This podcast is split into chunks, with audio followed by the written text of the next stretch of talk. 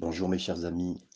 Oui, je suis très heureux de vous voir, très heureux d'être avec vous et que vous puissiez prendre ce temps avec moi et moi avec le Seigneur ensemble euh, pour pouvoir partager. Nous sommes dans l'Apocalypse au premier chapitre et nous en sommes rendus au neuvième verset que j'aimerais continuer avec vous.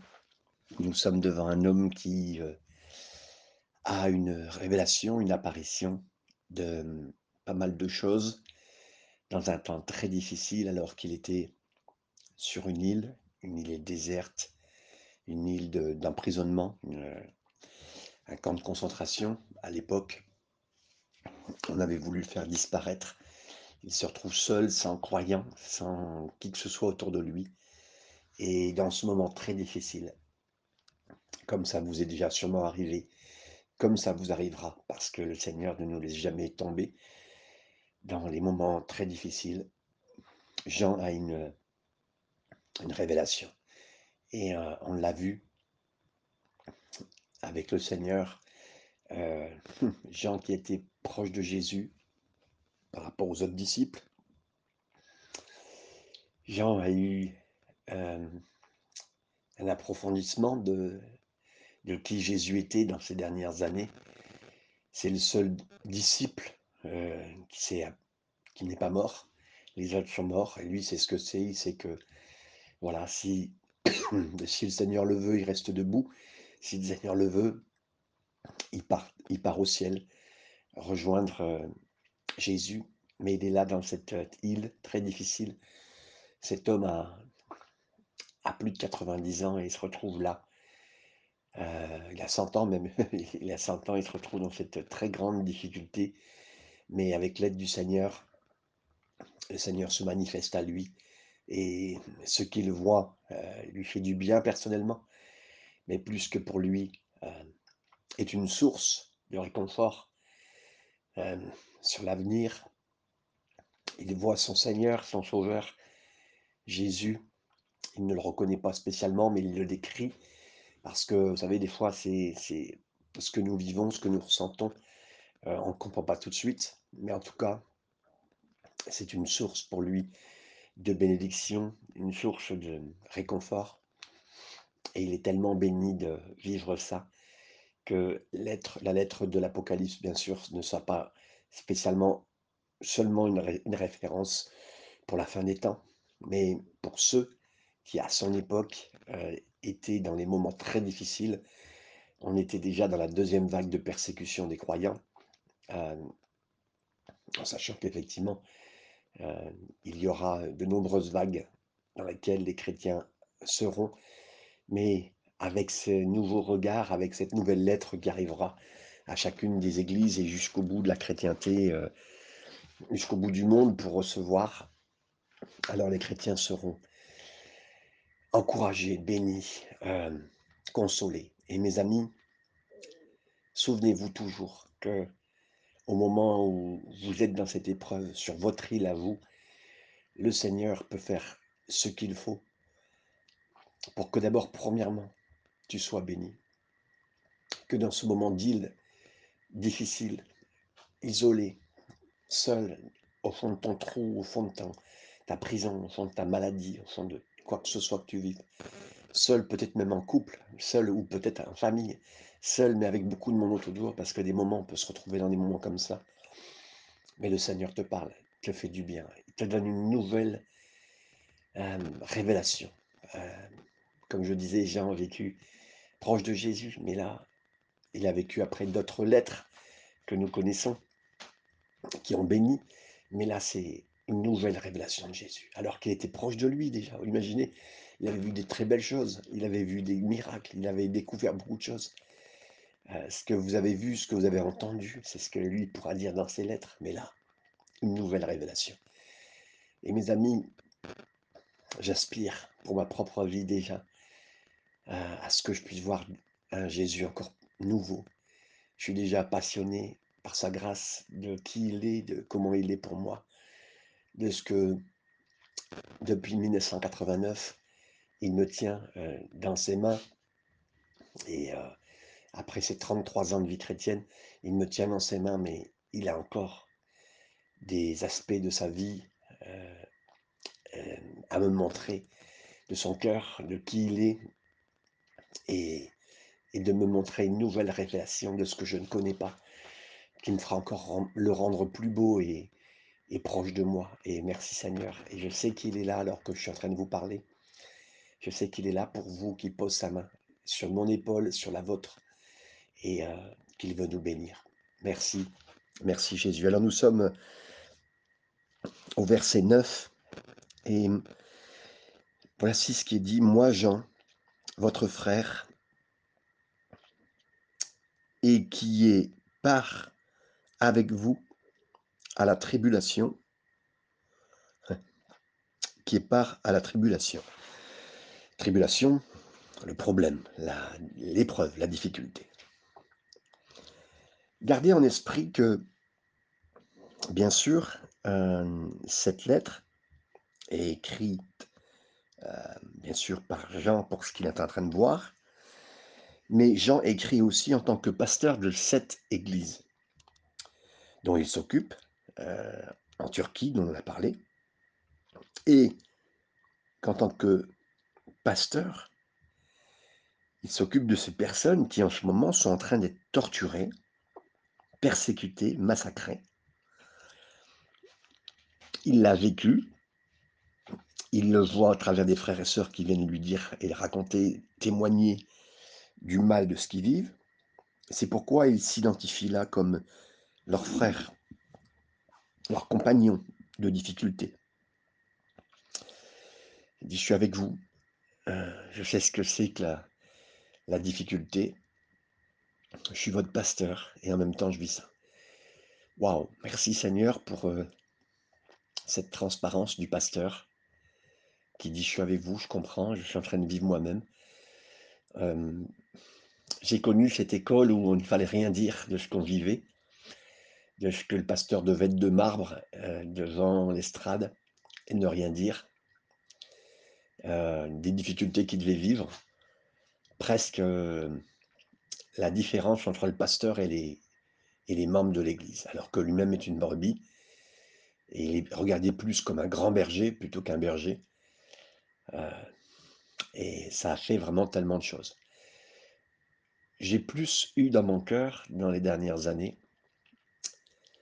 de croire que la transparence avec les chrétiens était importante, de dire ce que nous vivons en bien et en mal pour euh, que leur dire que nous étions atteignables, nous étions reliables, entre guillemets, et euh, que ils pouvaient, nous pouvions les comprendre, que nous n'étions pas différents, nous étions comme eux, comme si euh, nous n'étions pas d'une caste éloignée ou d'un groupe éloigné.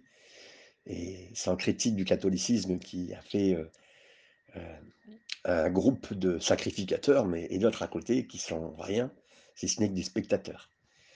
Et personnellement, j'ai pu en souffrir de voir des pasteurs dans leur milieu et moi à côté, comprenez? Et ce que je veux dire, voilà, c'est que le Seigneur a fait que Jean était cet homme euh, qui vraiment est transparent, abordable et enseignable dans le sens de dire aux frères et sœurs, voilà ce que je vis et je vous en parle.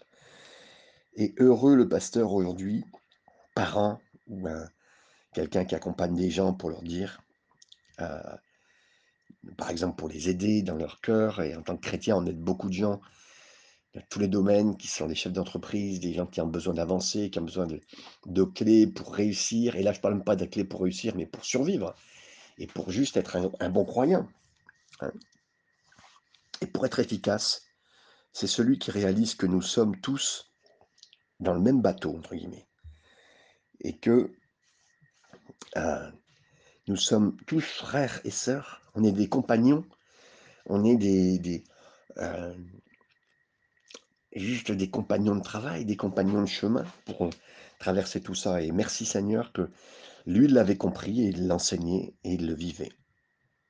Et il dira aussi, et au royaume et à la persévérance en, euh, en Jésus-Christ, j'étais dans l'île appelée Patmos à cause de la parole de Dieu et des témoignages de Jésus-Christ. Ah, encore une fois, Jean n'est pas seulement un pasteur, mais aussi un théologien, quelqu'un qui étudie la parole de Dieu. Le théologien, c'est ça. Et il a été mis à Patmos, banni à Patmos. C'est la parole de Dieu qui l'a mis là où il était. Mais la parole a aussi fait de lui ce qu'il était. Et donc, Jean, euh, était un géant de la vie chrétienne, de la chrétienté, parce qu'il était un homme de la parole. Et je ne cherche pas à être euh, euh, quoi que ce soit aux yeux des hommes, aux yeux des chrétiens, et je le dis là à titre personnel. Par contre, j'essaie d'être un homme de la parole, de connaître la parole de Dieu, de la chercher, de l'étudier, de, fouiller. Je suis comme vous et je passe mon temps à étudier la parole de Dieu. Je prends au moins 30 minutes de votre temps pour avoir fait ce podcast. Mais avant cela, je l'ai étudié. Je suis tout le temps dans l'étude de la parole de Dieu. Euh, donc ça pourra m'arriver d'être une heure, une heure et demie, deux heures dans l'étude de, cette parole. Et quelqu'un dit que si vous voulez euh, faire une, différence, passez une heure par jour pendant dix ans et vous devenez un, expert. Et je sais que Jean a été à la présence du Seigneur après que Jésus soit parti, resté en la présence du Seigneur, à étudier la parole de Dieu, à, à la mesure de ce qu'il connaissait de Jésus en plus. C'était magnifique. Euh, regardant la parole de ce qu'il avait en écrit et se souvenant des expériences qu'il avait vécues, les mettant l'un en face de l'autre. Et il est devenu un théologien. Et à cause de cette étude de la parole de Dieu, de ce qu'il connaissait, de ce qu'il a continué à étudier, la parole de Dieu, parce que, vous savez, c'est quand plus vous avancez avec Jésus, plus vous avez envie d'être à côté de lui et contre lui. Et là, ça a été merveilleux, il a été en contact avec Jésus de plus en plus. Euh, non pas que plus vous étudiez la parole de Dieu, plus vous... Non, c'est tellement plus simple que ça, c'est d'être à côté de lui, avec lui. Et, oui, et dans ces moments difficiles que vous vivez, que je vis, il est là. Et nous pouvons presque le sentir, c'est perceptible. Et merci Seigneur, je le remercie encore alors que je suis en train de vous parler. Et donc, il a subi le fait d'être un théologien. Et là, c'est un, un grand nom quelqu'un qui étudie la parole de Dieu. Mais vous êtes des théologiens, mes amis. Vous l'êtes devenus si vous étudiez avec moi la parole de Dieu. On l'est ensemble. Votre perception, vous lisez les autres choses sans moi, et heureusement. Et euh, voilà, vous étudiez la parole de Dieu, vous aussi. Et à cause de cela, ça peut nous mettre à part. Euh, beaucoup plus grave pour euh, Jean, dans le sens, à son époque, mis sur une île, parce qu'il était croyant, parce qu'il était théologien, parce qu'il était un homme d'étude de la parole de Dieu. Et on a vite mis de le mettre en prison. Voilà ce qu'il est en train de dire. C'est un mélange de ce qu'il est et la révélation qu'il est en train d'avoir. Et pourquoi? Quelque part, tout ça devrait vous dire à vous aussi, oui, je vis une épreuve, mais le Seigneur est là, il va me parler. Je veux continuer à l'étudier, je vais essayer de trouver dans mes études de tous les jours euh, le Seigneur, et il est là et il va se manifester à vous, il est en train de se manifester à vous. Il y a des moments, euh, j'en suis sûr, vous m'écoutez dans le podcast, où vous avez d'autres moments, mais on ne comprend pas toujours tout le Seigneur, mais le fait d'être juste en sa présence, ça nous fait du bien. Et après, le lendemain, il y a une, plus une révélation plus importante, que, mais qu'importe. Et on, mais on, sent sa présence toujours différente, et on vit avec ça, et merci Seigneur. Et on est dans cette étude, et nous aussi, dans les moments difficiles qu'on vit, euh, on reçoit on reçoit sa présence, on reçoit sa personne. On était au verset 9. Arrivons maintenant au verset 10. Je fus ravi, euh, je fus ravi au jour du Seigneur. Je fus ravi en esprit au jour du Seigneur. C'est, c'est pas seulement un pasteur qui parle, parce qu'il est pasteur de cette église. C'est pas seulement un théologien parce qu'il étudie la parole de Dieu. Mais Jean était un poète. Alors, c'est un raccourci de vous dire qu'il est un poète. Ça veut dire que il a été sensible à ce qu'il vivait dans ce moment de révélation. Et c'est vrai que c'est quelque chose qu'on doit ouvrir dans nos cœurs, cette sensibilité. Hein, en fait, je, je suis en train de vous dire qu'on peut être pasteur on peut être théologien, il va nous manquer quelque chose. C'est cette perception de vouloir voir le Seigneur mais avec nos sentiments, avec nos ressentis, euh, même si tout ça c'est très euh, volatile. Mais le Seigneur nous parle corps, âme et esprit. On peut ressentir. C'est pas le plus important et, et, pour nous, même des fois, on ressentira rien dans le moment où on a d'études avec le Seigneur, mais il est là quand même. C'est pas toujours notre ressenti qui fait sa présence. Lui, avec ou sans ressenti, il est là. Et c'est pas grâce à nous que nous savons qu'il est là ou pas là, comprenez? Mais il était un poète dans le sens où il a, je fus ravi en esprit. C'est-à-dire que c'est comme s'il était dans son corps, mais il a été ravi dans son esprit. Alors, euh, ravi dans le sens euh, emporté, éloigné. Euh, vous pouvez être à un endroit puis recevoir du Seigneur, personne ne le sait quelque part. Vous êtes à l'église et puis bam, votre esprit, le Seigneur l'amène à voir des choses, à recevoir une révélation. Vous comprenez? Il fut ravi en esprit, il fut emmené par l'esprit. Et donc, Jean a peint des images qui avaient un impact sur ses émotions. Et c'est comme ça que le Seigneur travaille. Quand des gens reçoivent une, parole, une prophétie, parce que ce n'est pas toujours une prophétie, ça peut être une parole de connaissance, ça peut être une parole de révélation, ben, on, ressent dans l'image qu'on voit, et le Seigneur nous parle à travers d'images qui peuvent nous toucher, donc des choses que nous connaissons. Je vous dis une bêtise, imaginons que vous êtes habitué d'avoir, d'être pas loin d'un petit ruisseau, et vous aimez ça, euh, dans la fraîcheur, il fait chaud d'habitude où vous êtes, mais là, quand on est à côté du ruisseau, c'est la fraîcheur. Et puis le Seigneur vous montre ben, justement un ruisseau dans une image que vous voyez, mais vous êtes habitué à voir un ruisseau, et là vous voyez une certaine fraîcheur, même des animaux venir dans cette fraîcheur. Seigneur vous parle, ça veut dire quelque chose pour vous. Le Seigneur utilisera toujours des chemins que vous, que vous connaissez. il ne va pas vous dire autre chose que vous connaissez ou vous ne connaissez pas. Et là, il parle dans ces moments-là avec des émotions pour un peuple qui traverse beaucoup de moments difficiles et d'énormes difficultés. Donc, euh, oui, le Seigneur utilise qui nous sommes dans des moments difficiles et des, des moments difficiles de ce qu'on passe pour comprendre, pour parler. Et Jean voulait dire à son peuple, qu'il y a plus qu'une doctrine, il y a plus que de, la théologie qui serait mort en fait quelque part. Non, non, il y a plus que ça. Il y a, a ce que j'étudie, ce que nous étudions en chambre, c'est il y a des moments, des choses qui ne nous font rien, mais il y a des moments, des choses qui nous touchent parce que c'est le moment où on doit besoin d'entendre ça. Et le Seigneur nous parle. Et là, en fait, on sent que Jean voulait qu'ils sentent la réalité de la venue du Seigneur brûlant dans leur cœur, par exemple, et qui illumine leur imagination, ce qu'ils ressent et ce qu'ils disent, il est là, il est comme ça. C'est beau. Et il veut quelque part communiquer cette révélation qu'il a. Donc, euh, nous, on a toujours l'habitude de dire, ah, l'Apocalypse, voyons l'image de, de l'avenir. Mais attendez, attendez. Il est là pour consoler les cœurs des chrétiens persécutés de l'époque. Il est là pour dire, Jésus est en contrôle. C'est bon pour moi de savoir. C'est bon pour moi de savoir qu'à l'instant maintenant, alors que je vous parle, il l'a pour vous. Et ça, c'est venu illuminer son imagination à lui.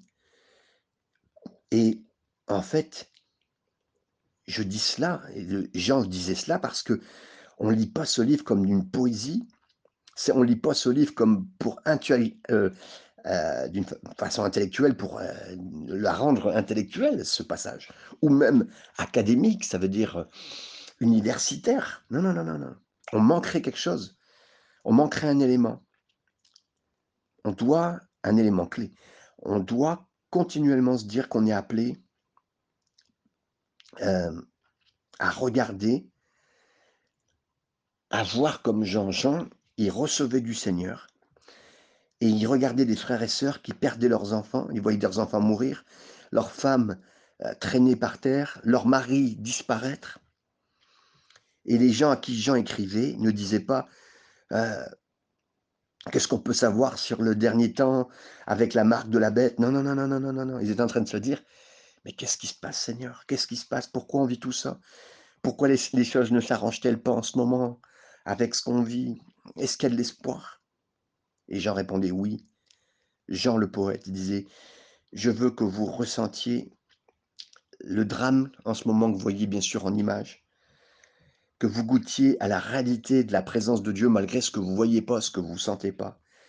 Vous sentez, vous, les difficultés, mais moi, je vais vous faire sentir qu'il est là. Alors que votre cœur euh, sera remué par sa présence parce que vous saurez qu'il est là. Vous ressentirez, vous aurez vos émotions de ressentir l'épreuve, mais en même temps de ressentir sa présence. C'est les deux qui s'ouvrent. Parce que des fois, en pleine épreuve, on n'ouvre plus son cœur. On a peur de souffrir, d'avoir mal. Et en même temps, il y a ce cœur-là qui est là pour ressentir sa présence. Vous comprenez la, dualité? Mais c'est un cœur ouvert qui vit. Vous savez, les artistes décrivent leurs émotions dans, dans un objet, dans, une, dans de la boue, euh, pour faire une statue, pour faire, euh, pour faire une brique, une bêtise, hein, ce que je vous dis, mais ils expriment leur... Ils, perçoivent l'émotion pour la retranscrire à travers de quelque chose. Et là, ben, Jean, il, perçoit ce qu'il ressent, il l'écrit, il traduit, ça le bénit, il est d'ouvrir son cœur à ce qu'il entend, à ce qu'il voit, et il retranscrit ça. Et c'est pareil pour vous. Donc vous aussi, vous pouvez dire, ben, Seigneur, voilà ce que je vis. Voilà, Seigneur, soyons clairs avec ce que je vis, c'est ça. Et en même temps, ben, Seigneur, mon cœur reste ouvert pour sentir ta présence. Pas se fermer comme une huître, pas se fermer comme, euh, quelque chose qui sent la difficulté, qui ne veut pas parler. Non, je veux que vous ressentiez le drame, voyez les images, mais vous goûtiez la réalité, la présence de Jésus, et que votre cœur sera remué, votre foi, mes amis, votre foi, votre foi, votre foi sera renforcée. Amen. Euh, et, c'est ça que le Seigneur veut que nous arrivions à faire. Et versets 10 et 11, je fus ravi au jour du Seigneur, et j'entendis derrière moi une voix forte comme le son d'une trompette, hein, disant, qui disait, je suis l'alpha et l'oméga, le premier et le dernier. Pourquoi, encore une fois, est-ce qu'il y a encore cette répétition? Après tout, Jean venait de dire la même chose deux versets plus tôt. Hein. Euh, ben, je suggère que, comme pour nous, euh, vous savez, la plupart des gens euh, ne, se battent pas avec le fait que l'alpha et l'oméga, l'alpha c'est bien le début,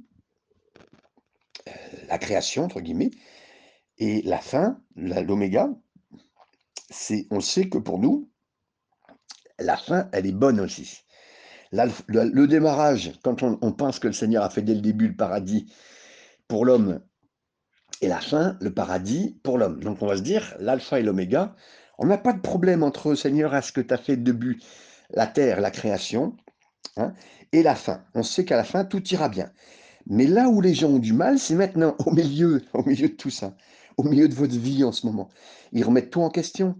Ils luttent avec les choses et ça se passe, qui se passe actuellement. Pourquoi Seigneur ça arrive? Pourquoi Dieu t'as pas fait ça ou tu as fait cela? Voilà, on a tellement de questions. Où était Dieu quand ça s'est produit? Puis il crie, il pleure, je crie, je pleure moi-même. Que fait donc un pasteur, un théologien, un poète? Cet homme-là, il chuchote à l'oreille des gens encore et encore que Dieu est en contrôle, que Dieu est sur le trône et que le même Dieu qui a fait le, le bon travail au début est ici. Ce même Dieu qui a fait qui fera ce bon travail à la fin pour... Euh, c'est lui qui a gagné, qui gagnera et qui nous amènera dans sa victoire. Nous dit, je suis là. Euh, le même Dieu qui a fait là, il est au début, il est au milieu et il viendra à la fin. Et c'est ce que nous devons faire. On doit nous aussi chuchoter encore et encore à l'oreille de nos ados, de nos jeunes, de nos amis, de nos voisins, de nos personnes âgées.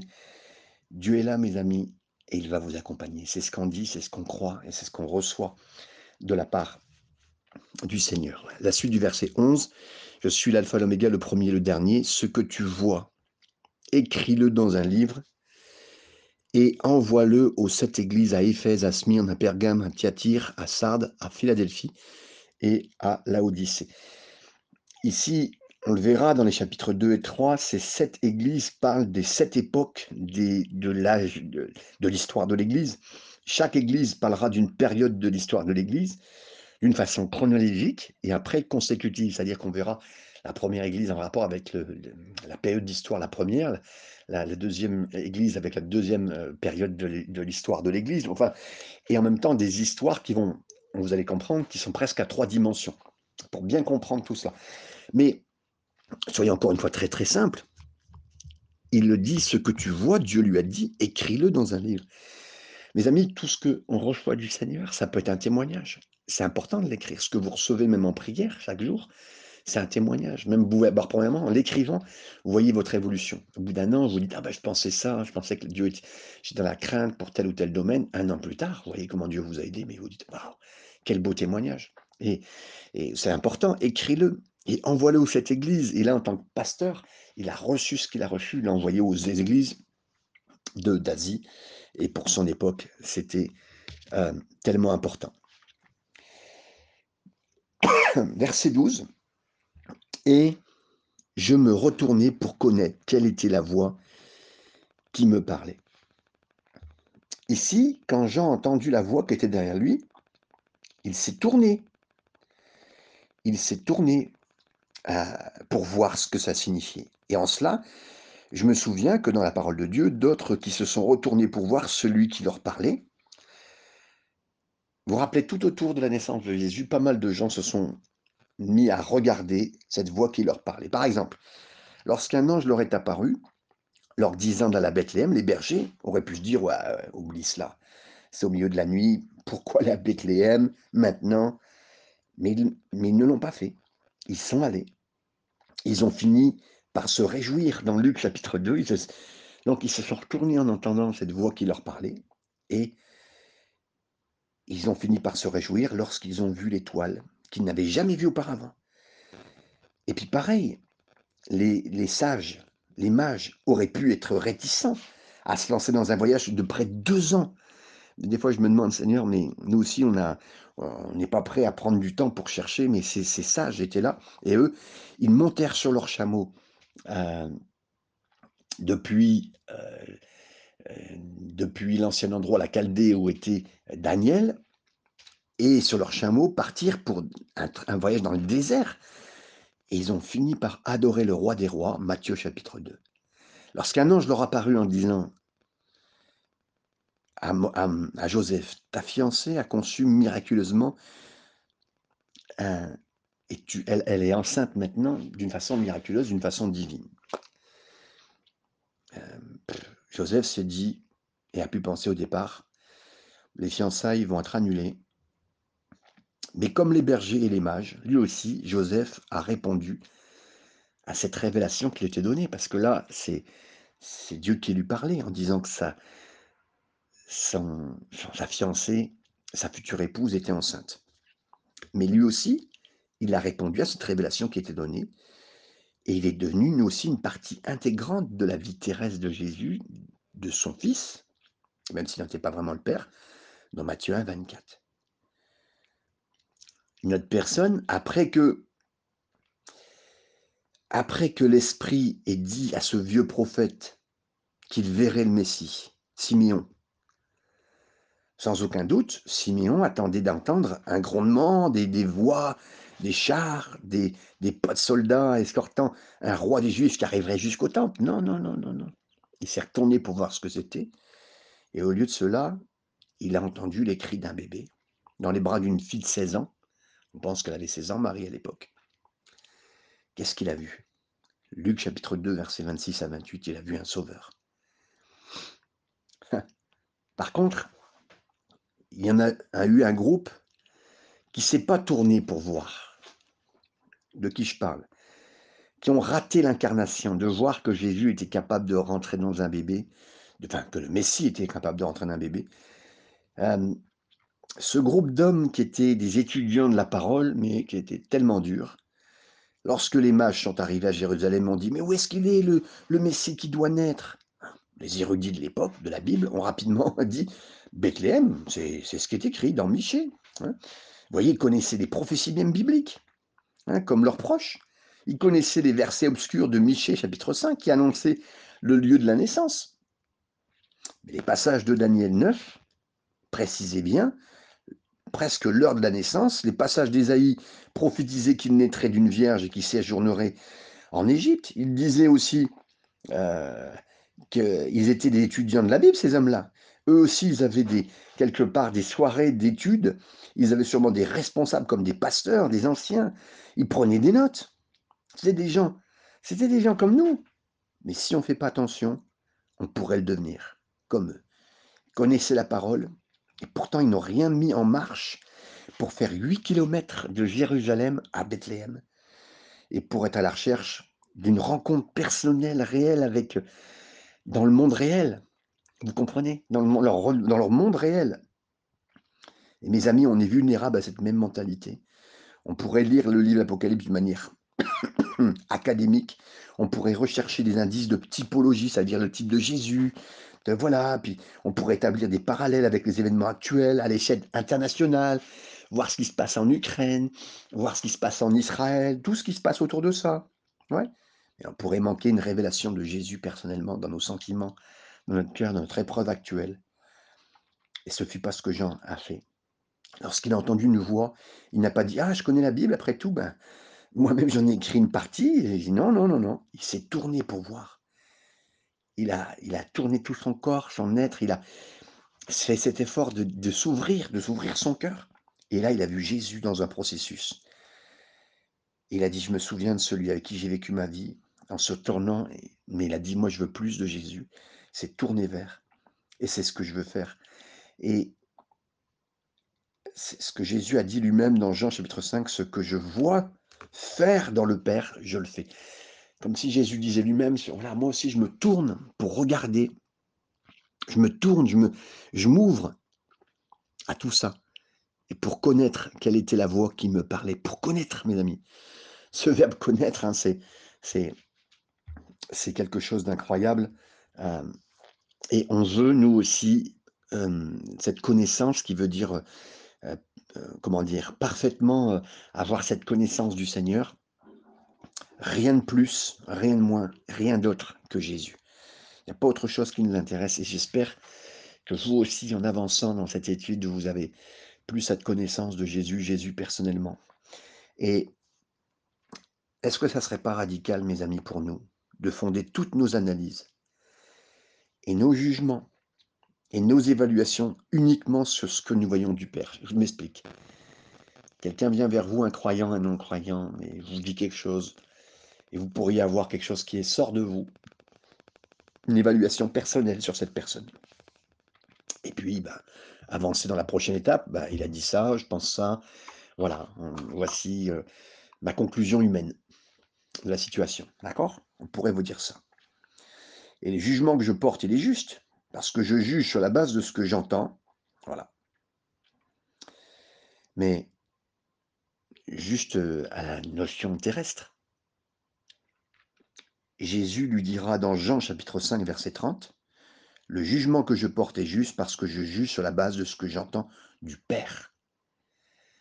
Et Jésus était radical en disant que lui, ce qui l'intéressait, c'est ce que le Père pensait de la situation lorsqu'il ne regardait pas avec ses propres lunettes, mais regardait avec les lunettes de ce que le Seigneur voulait voir.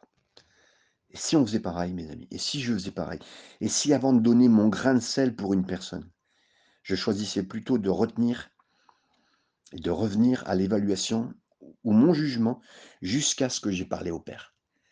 Mon évaluation de la situation, mon évaluation? Bien sûr, le Seigneur nous a donné un cerveau, et vous avez raison.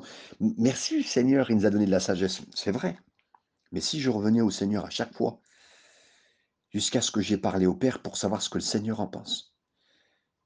Puissions-nous être un peuple qui aime le Seigneur et qui est conduit par l'Esprit dans une mesure pleine et plus fraîche, se tournant pour voir, se tournant pour voir. On entend une parole, on se tourne pour voir. Et là, on, se tourne vers le Seigneur, on se tourne vers le Père, et on obéit à ce qu'il nous dit de faire. Amen. Amen. Et, nous arrêtons ici à la, moitié du verset 12 euh, dans la compréhension.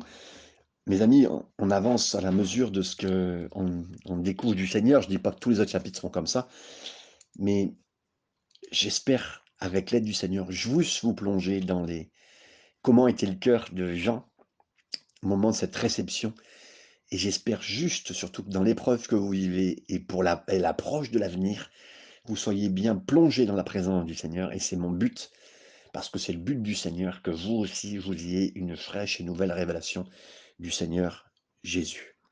Amen. Soyez bénis et, continuez à vous plonger dans sa présence.